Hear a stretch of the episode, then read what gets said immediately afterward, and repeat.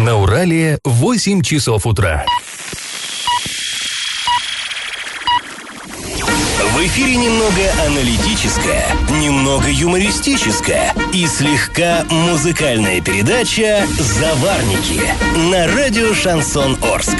Для лиц старше 12 лет. Доброе утро, друзья! Всем привет! Вы слушаете радио «Шансон Орск», в эфире программа «Заварники». И ближайший час вы проведете с нами, ее ведущими Эльвирой Алиевой. Всем привет! И Павлом Лещенко. Сегодня мы с вами обсудим интересную инициативу сенатора от Оренбургской области. Поговорим о том, что же происходит на улице Чекасина, где, напомним, обвалился потолок в одном из жилых домов. Коснемся и многих других новостей. Но все новости будут чуть позже, сейчас по традиции старости. Пашины старости. 21 век нам всем принес революцию в сфере связи, да, вот если мы вспомним какие-то фантастические фильмы, которые э, смотрели в прошлом, еще в 20 веке, мы много чего видели вот в таком гипотетическом будущем, нам показывали летающие автомобили какие-то, какие-то там межзвездные перелеты, ничего этого пока, по крайней мере, не случилось, даже восстание машин не произошло. А вот чего уж никакие фантасты не могли прогнозировать, так это такого развития связи. Вот согласитесь, где-нибудь там в 80-е годы прошлого века никто не мог себе представить, представить, что будет вот коробочка, телефон, да, э, где будет и фотоаппарат, и выход в интернет, никто не было интернета, что можно будет переписываться, созваниваться с, с человеком, который находится в любом практически месте земного шара, да, созвониться с ним, ему отправить фотографию, письмо и все прочее. Все это вот буквально нажатием одной кнопки. Ничего такого наши предки даже предположить, конечно, не могли. И вот мы решили вспомнить, а как раньше была устроена система городской нашей связи? А как, ну, раньше я имею в виду в 30-х годах в принципе, не так долго, согласитесь. Это, ну что, для истории 80 лет там каких-то, это ерунда совершеннейшая. А вот однако же, а, поможет нам в этом архивный документ, который составлен был Орским чиновником в марте 1935 года. А, докладная записка о работе местного узла связи. Ну, ее а, готовили для Оренбурга, для отчетности. Главным средством тогда междугородней связи был, конечно, телеграф. Сейчас уже не все, наверное, ну, молодежь уже и не знает, что такое телеграф. Никто не получал уже телеграмм. А раньше была вывеска всегда почта, телефон, телеграф. Ну, на Тагильской, например, такая была, либо до сих пор есть. Э, есть ли там кабинки вот эти, я даже не была знаю. Была вывеска, и Ильич призывал брать именно почту, телефон, телеграф, потому что важно было взять контроль над именно средствами связи. А, так вот, в 1935 году начальник отдела связи Орского района отчитывался, цитата, «Орск имеет телеграфные связи с Оренбургом по скородействующему буквопечатающему аппарату системы БАДО с 14-часовым действием. Остальные 10 часов часов связь держится по Морзе. Ну, здесь надо объяснить, что это такое. Самюэль Морзе, он создал свой аппарат в 1837 году, то есть, ну, считайте, за 100 лет до вот этих описываемых событий. Там все было просто, ну, я думаю, многие там и сейчас знают. Это точка-тире система, да, то есть сидел один связист, он нажимал, вот э, каждая буква э, имела кодировку в системе точка-тире, и он электронным э, электрическим разрывателем вот выбивал эту морзянку, на другом конце провода принимали ее, обратно дешифровали из вот этой э, по азбуке Морзе обратно в буквы, ну и наносили на, соответственно, там на бумагу, и вот получалась такая, получалась телеграмма. А система Морзе, она надежно работала, но она очень долго. Это, ну, сами понимаете, это надо отбить, это все время занимает. Надо дешифровать. Все это очень и очень сложно и очень долго. А вот Жорж Бадо э, сконструировал свой аппарат уже в 1874 году. И а, позволял этот аппарат одновременно по одному проводу работать нескольким телеграфистам. Там были системы разрыв, э, распределителей специальных там и так далее. И уже не требовалась дешифровка, он вот именно буквопечатающий был аппарат, то есть на том конце провода выходили сразу же текст телеграммы. Это все было очень быстро, но не хватало людей. И вот тогда, в 1935 году, поэтому морские наши власти были вынуждены 14 часов, то есть, ну так скажем, в часы пик днем, да, э, связь с Оренбургом держать по аппарату БАДО, когда, чтобы все это быстрее было. А уж ночью не такой э, интенсивный а, обмен почтой, телеграммами, поэтому вот э, уже там старичок Морзе, надежный, э, но довольно медленный. Э, ну, такая была история. Рассказ о том, как была устроена уже система, э, телефонная система в Орске, мы расскажем, мы продолжим завтра этот рассказ, расскажу я вам. Ну, а сейчас наш традиционный конкурс. Скажите, на какой улице во время революции в 17 году располагалось здание Орской почтово-телеграфной конторы, центральная, центральная, так сказать, контора. Кстати, в ней тогда работал Аркадий Малишевский. Это первый председатель исполкома горсовета, то есть первый советский руководитель нашего города. Вариант 1 – это была улица Купеческая. Вариант 2 – улица Гоголевская. И вариант 3 – улица Исаевская. Ответы присылайте нам на номер 8 903 390 40 40 в соцсети «Одноклассники» в группу «Радио Шансон Ворске» или в соцсети ВКонтакте в группу «Радио Шансон Орск» 102.0 FM для лиц старше 12 лет. И на правах рекламы спонсор нашей программы ООО «Гран-при». Это официальный дилер компании «Рено» Ворске. Располагается на улице Жуковского, 17. Галопом по Азиям Европам! На этих выходных хоккейный клуб «Южный Урал» проводил очередной выездной матч. Арчане встречались на льду с командой «Ермак». Эм, у, наши очень уверенно начали эту игру, заполучили преимущество, однако хозяева, проведя замену, реализовав большинство, смогли отыграться и вырваться вперед. Южному Уралу так и не удалось переломить ход игры в свою пользу. Итог поражения. Арчан при счете 3-2. Ну и в конце прошлой недели такая грустная новость немножко была о том, что Южный Урал покинул Руслан Хасаншин ну, такой видный игрок, известный, болельщиками любимый. Ну, все по соглашению сторон, контракт э, расторгнут э, с этим игроком.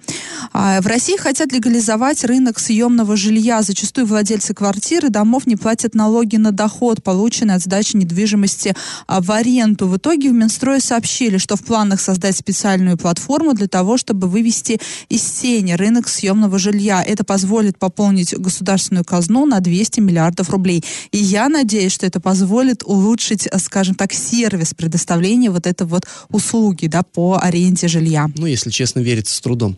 Под Оренбургом местный житель нашел бомбу времен Великой Отечественной войны. О находке он сообщил в полицию. Опасный снаряд обезвредили саперы.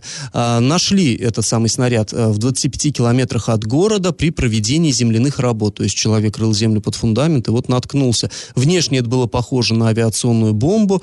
О находке местный житель сообщил правоохранителям правоохранителям. На место выехала группа ОМОНа и сотрудники полиции. В итоге установили, что да, это действительно авиационная бомба времен Великой Отечественной, и взрывотехники ОМОН уничтожили снаряд накладным зарядом. Немножко непонятно, откуда у нас здесь бомбы да, времен в, Великой вроде Отечественной. Бы мне кажется, не подвергался Да, мне кажется, полиция что-то напутала, и бомба не времен Великой Отечественной войны, потому что, ну, как-то глуповато кто-то, может быть, привез и закопал ее там, ну, Ну, довольно знаю, странно, да. действительно. Ну, всяко бывает. А после небольшой паузы, друзья, мы вернемся в эту студию и поговорим с вами о том, что в Оренбургской области снизится стоимость электроэнергии для крупных потребителей. И как это понимать? В Оренбургской области снизится стоимость электроэнергии для крупных потребителей. Департамент Оренбургской области по ценам и регулированию тарифов утвердил единую стоимость.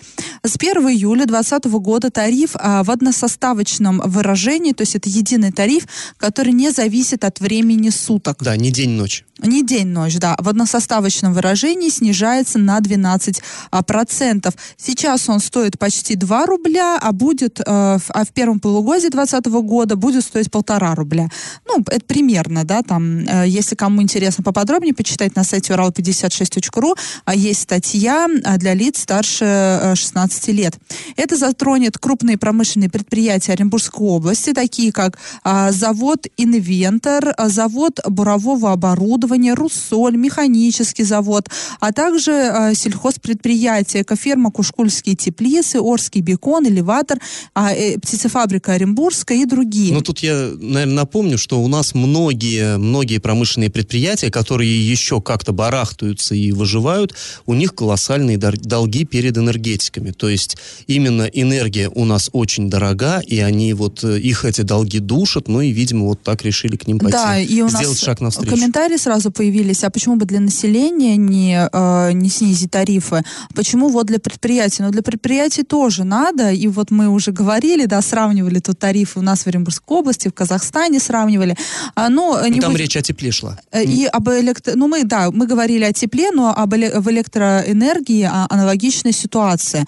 А также и с электричеством в Казахстане, там тарифы намного меньше, чем в Оренбургской области, и там именно принципиально для предприятий, там крупным предприятиям вести бизнес проще, потому что они платят меньше, намного меньше. А вот один из бизнесменов, да, Орский, говорил, что здесь он платит там, грубо говоря, 8 рублей за, за гигакалорию, да, не, не могу точно сказать. А в Казахстане он поплатил 2,5 рубля. Вот и представьте, да, разницу. Ну, там и налоговые многие Да, льготы и как есть. так, да, когда вот э, там в полутора километрах от Орска намного дешевле вести бизнес и быть э, собственником крупного предприятия.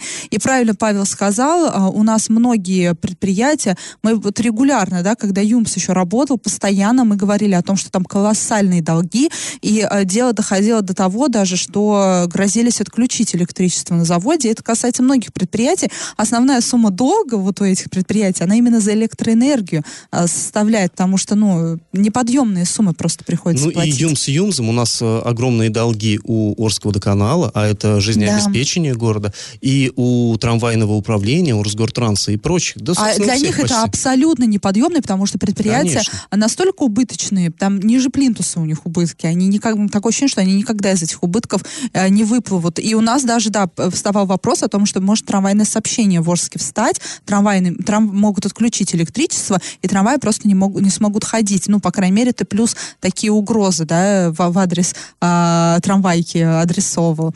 Ну, в общем, я думаю, что это все-таки хорошая новость, и о предприятиях тоже надо в этом плане заботиться. А после паузы мы вернемся в эту студию и поговорим о том, как разворачивается ситуация с обрушением потолка в жилом доме на улице Чекасина. И на правах рекламы спонсор программы ООО «Гран-при» официальный дилер Рено Ворский на улице Жуковского, 17.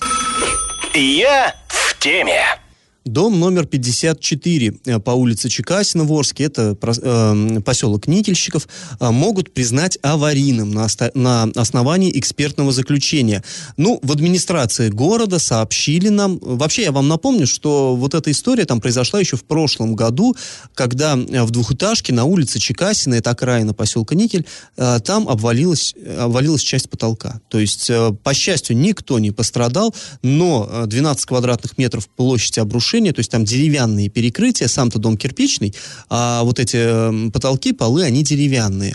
И ч- между чердаком и вот вторым этажом э, вот это перекрытие обрушилось, и, соответственно, там э, завалило комнату, к людям внутрь провалилось, и вот эти обломки досок, и там кирпичи какие-то на чердаке валялись, ну и, понятно, там глубинный помет, и вот это все, на самом деле, по большому счастью, внизу никого не было, потому что если бы вот это вот все богатство на голову просыпалось, была бы беда, конечно.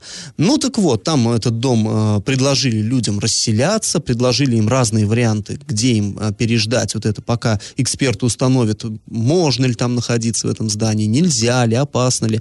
Но люди отказались. Там другой вопрос, почему, мы это обсуждали довольно подробно в, од- э, в одной или даже не в одной, наверное, из предыдущих программ. Э, Ну, в общем, люди остались на свой страх и риск жить в этом доме. И вот теперь, наконец, э, эксперты сказали свое веское слово. А Перекрытие чердачного помещения находится в критическом состоянии. То есть а, может, в общем, оно обвалиться и где-то в другом месте. И могут пострадать люди.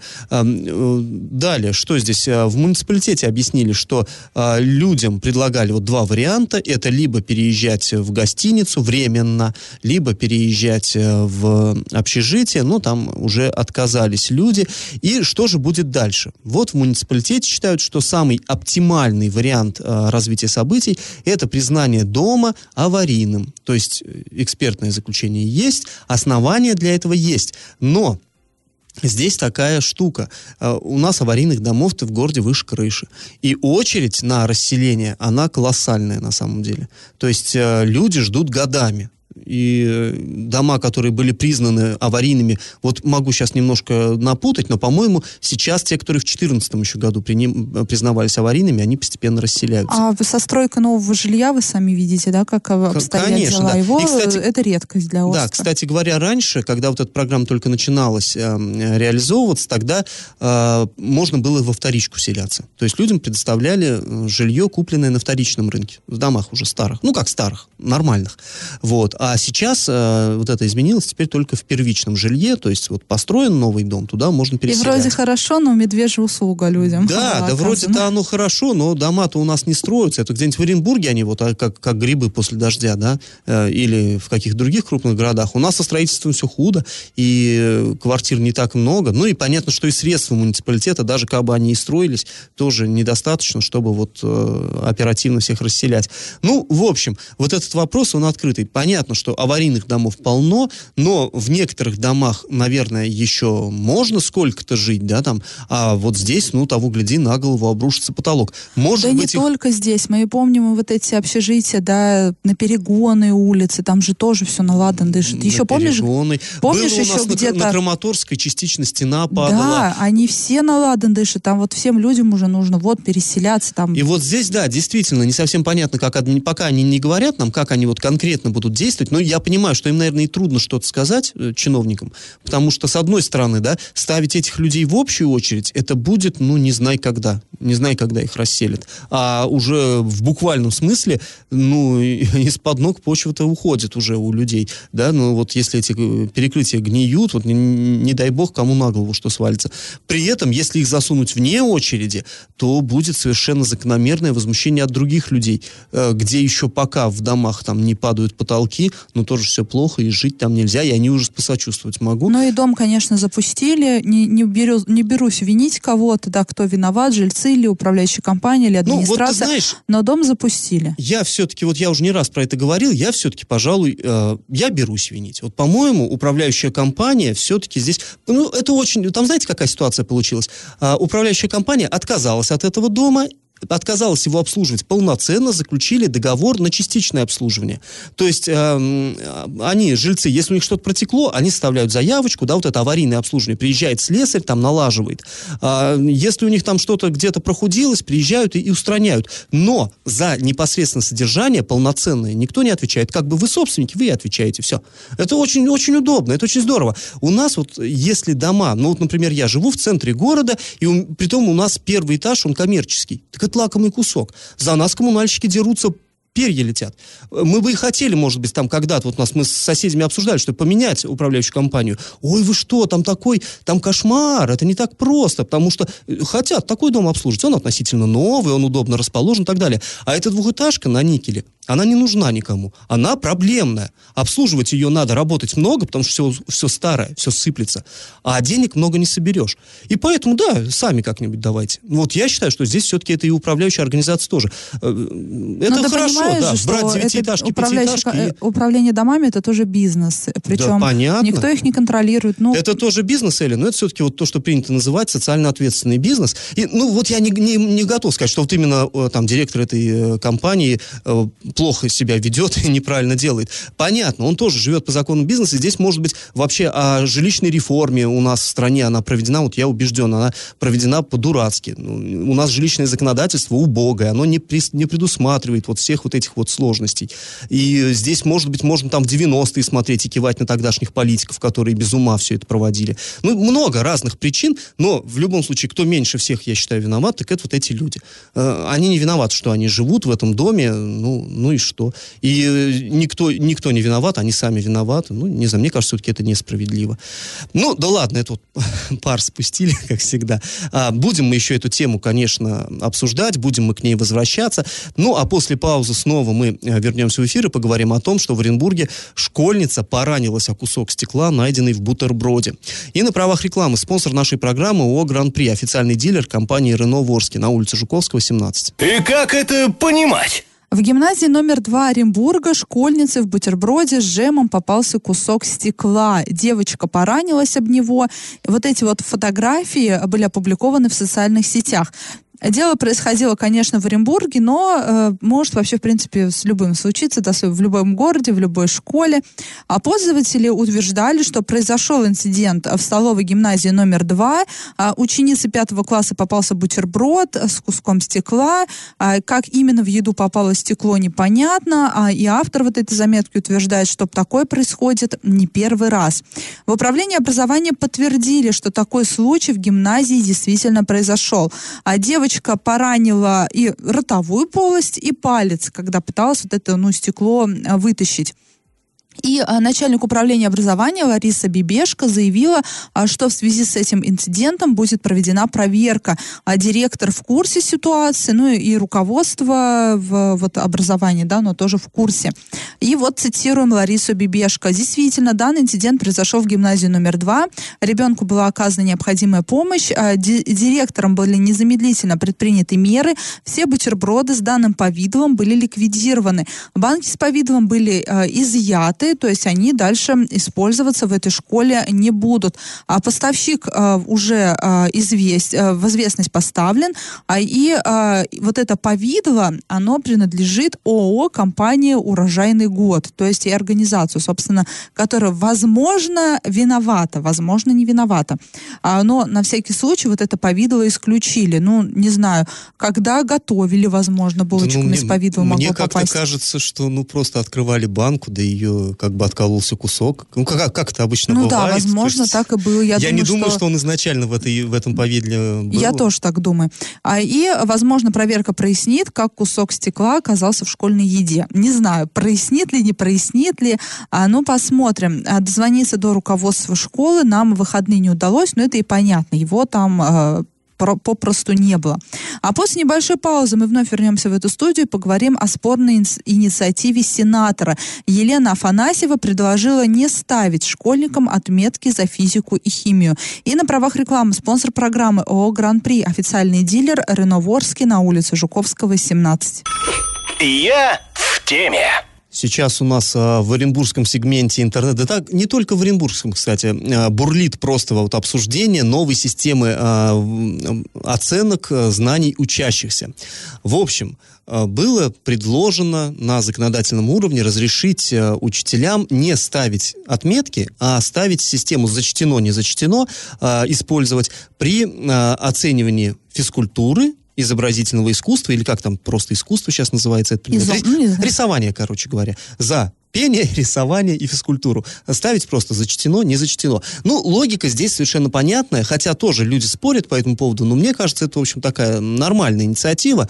У ребенка может не быть музыкального слуха, да, и он вот, ну, чисто физически не может на пятерку э, напеть. Или у него, да, может быть... приобрести таланты в этом невозможно, равно Конечно. как и в Ри- э, рисовании. рисовать он может, ну, нет у него способности к этому, и в физкультуре тоже, да, ну, Ну, дети все фи- по-разному. Физические данные, конечно, можно приобрести, тут от родителей Но много как- зависит. какой ценой все равно. Да, но, и- э, опять же, вся- ситуации разные бывают, да, и все-таки, наверное, нужно тоже иметь предрасположенность э, к... Да, и одно дело норматив на пятерку, там, на подтягиваться, да, но это довольно тяжело, а другое, ну, на зачет. Зачет это просто ходил, старался, то есть учитель видит, что ребенок не халтурит, и уже как бы это дает э, возможность ему ставить зачет, а не, например, четверку, которая испортит ему аттестат. То есть, ну, здесь, здесь логика прослеживается, здесь, на мой взгляд, в общем-то, все понятно. Но вот Елена Афанасьева, которая э, представляет Оренбургскую область нашу, сенатор наш... В Совете он- Федерации. Да, она пошла несколько дальше. Вот я процитирую. Новые нормы позволят учителям ставить оценку зачтено за такие предметы, как музыка, физическая культура и изобразительное искусство. По моему мнению, это правильно, говорит она. У каждого человека от природы есть свои задатки и способности, ну, то, о чем я сейчас и говорил, да. Я предлагаю, говорит Афанасьева, пойти дальше и дополнить перечень предметов физикой и химией. Не секрет, что изучение данных наук требует особенного склада ума и типа мышления. Конец цитаты. И вот здесь- Изучение любых наук а, требует, есть ан- аналитический склад ума, гуманитарный, ну как нас принято делить. А что, почему тогда по русскому языку зачтено и не зачтено? У кого-то есть орфографическая зоркость, у кого-то нет, у кого-то, а, э, не- может быть, не гуманитарный склад ума. Да, ну и опять-таки помимо физики, химии у нас э, к точным наукам относится и алгебра, геометрия, тогда по ним тоже что ли зачтено, не зачтено. Тоже у кого-то вот, ну вот у меня, например, с математикой всегда было, мне очень сложно она давалась, ну вот, да, тоже, видимо, не- нет Ты знаешь, способностей. мне тоже и, и, фи- и физкультура давалась тяжело, и музыка с рисованием. Но вот как-то раньше мы учились и, ну, учились как-то, отрабатывали эти оценки, там старались. Не было идей, ни у кого идей не было зачтено, не зачтено, вообще как-то не обсуждалось. По физике, химии аналогично, тоже как-то вот, ну, Ну и здесь- пытались, ходили, занимались к учителю. И как-то немного, давайте тогда везде зачтено, не зачтено. Давайте совсем тогда наше образование. Тут еще важно, наверное, то, то понимать, что, ну, пусть меня уж простят учителя физкультуры и изобразительного искусства, э, но все-таки это не, не такие важные предметы для дальнейшей жизни Физическая ребенка. культура это инвестиции в будущее. Без физически, без э, куль- ну, физической культуры ты просто не проживешь полноценную жизнь, а без фи- физики и химии уж как-нибудь. Нет, ну я согласна, глупость сказала сенатор, действительно. Действительно, э, по физкультуре, рисованию музыки зачтено, не зачтено, будет заго- глаза. Мне кажется, в конце концов, в институте так мы учимся, да, мы зачтено, не зачтено получаем по физической культуре. Ну и, в общем, да, в итоге э, пользователи соцсетей вот это вот очень язвительно обсуждали вот это послание нашего сенатора, и, среди прочего, ей рекомендовали тогда уже зачтено, зачтено не зачтено ставить а, по русскому языку. И вот а, ее упрекали в том, что она сама пишет с ошибками вот эти свои посты, и, дескать, вот, ну, тоже у кого-то, очевидно, нет... Катастрофическими ошибками она пишет Нет грамотности, нет способности к русскому языку, так вот тогда и там давайте тоже зачтено. Я вижу как, человек просто решил поймать хайп, пропиариться на, на волне вот этой темы. Что-то там предложил, и, понятное дело, ну, надо было посоветоваться, наверное, какое-то экспертное мнение э, э, узнать. Какая-то глупость несусветная получилась, даже как-то за нее теперь неудобно. А за Елену Афанасьеву перед ну, людьми если неудобно. Человек действительно... Это как называется? Французский стыд? Испанский. Испанский, испанский стыд, да, это называется, да. когда вроде не, не ты что-то сделал, а за кого-то тебе неудобно. Вот мне за Елену Афанасьеву сейчас неловко. Ну, в общем, если человек, как ты говоришь, э, возможно, хотел хайпа, то хайп-то он получил, и сейчас может есть его вот прям полной ложкой. Друзья, после небольшой паузы мы вернемся в эфир, расскажем вам очередную криминальную новость. И на правах рекламы спонсор нашей программы ООО «Гран-при», официальный дилер компании «Рено» в Орске на улице Жуковского, 17. Новость дна в полицию города Новотроицка, ну, точнее, сейчас полиция города Орска считается, там у них как подразделение на Новотроицк. Так вот, туда обратилась 34-летняя местная жительница. Она сообщила, что кто-то проник в ее квартиру и украл сумку, которую она оставила на вешалке в прихожей. Как потом выяснилось, 41-летний а, рецидивист, ранее судимый мужчина, а, будучи в состоянии подпития, проходил по подъезду, открыл дверь, дверь была не заперта, цапнул вот эту сумку, с, а, там кошелек был с деньгами, с а, карточкой банковской, и ну, с нею сбежал. Э, полиция приехала на место, и вот оригинально они раскрыли это преступление. Во-первых, он наследил, вот сапогами натоптал по снежку, по его следам э, полицейские пошли и обнаружили вот эту сумку, то есть он оттуда вытащил кошелек, там что, деньги, вот это все, да, выпотрошенную сумку бросил тут же, и тут же он бросил жестяную банку от алкогольного напитка. Э, полицейские взяли эту банку, проверили отпечатки, там очень четкие отпечатки пальцев, поскольку товарищ был уже, как я сказал, судимый, разумеется, пальцы его имелись а, в картотеке. В общем-то, раскрыть преступление оказалось довольно просто. Ну вот э, теперь возбуждено дело по статье «Кража, совершенная с незаконным проникновением в жилище», и за это Уголовным кодексом предусмотрено максимальное наказание в виде лишения свободы на срок до 6 лет. После небольшой паузы, друзья, мы вернемся в эту студию, чтобы подвести итоги нашего традиционного конкурса. Раздача лещей. Ну что, давайте подводить итоги конкурса нашего исторического. Я спрашивал в начале программы, как же называлась улица, на которой находилось здание почтово-телеграфной конторы в 1917 году. Почему-то большинство людей считает, что это была улица Купеческая. Ну, Купеческая — это нынешняя Пионерская. Там много чего было. Дума городская, например, была, а, пожарная часть, там и много всего. Но вот почтовой конторы там не было никогда. Э, э, некоторые считают, что Исаевская. Нет, Исаевская — это нынешняя улица Энгельса. Тоже там никогда не было почты. А вот отделение, контора центральная почтовая находилась на нынешней улице Карла Маркса. Там и до сих пор это здание есть, и до сих пор там почта, ну, в том числе 22-е отделение почты. До революции эта улица называлась Гоголевской. Так что вот правильный ответ сегодня два. И победителей сегодня, к сожалению, нет. Ну, будет завтра. А, мы напоминаем вам, друзья, что спонсор нашей программы ООО «Гран-при», официальный дилер компании «Рено» в Орске. А, располагается на улице Жуковского, 17, на правах рекламы. Ну, а мы с вами прощаемся. Этот час вы провели с Эльвирой Алиевой. И Павлом Лещенко. Пока, до завтра. Завариваем и расхлебываем в передаче «Заварники». Каждое буднее утро с 8 до 9.00 на радио «Шансон Орск». Для лиц старше 12 лет. Радио «Шансон». СМИ зарегистрировано Роскомнадзором. Свидетельство о регистрации Л номер ФС 77 68 373 от 30 декабря 2016 года. Для лиц старше 12 лет.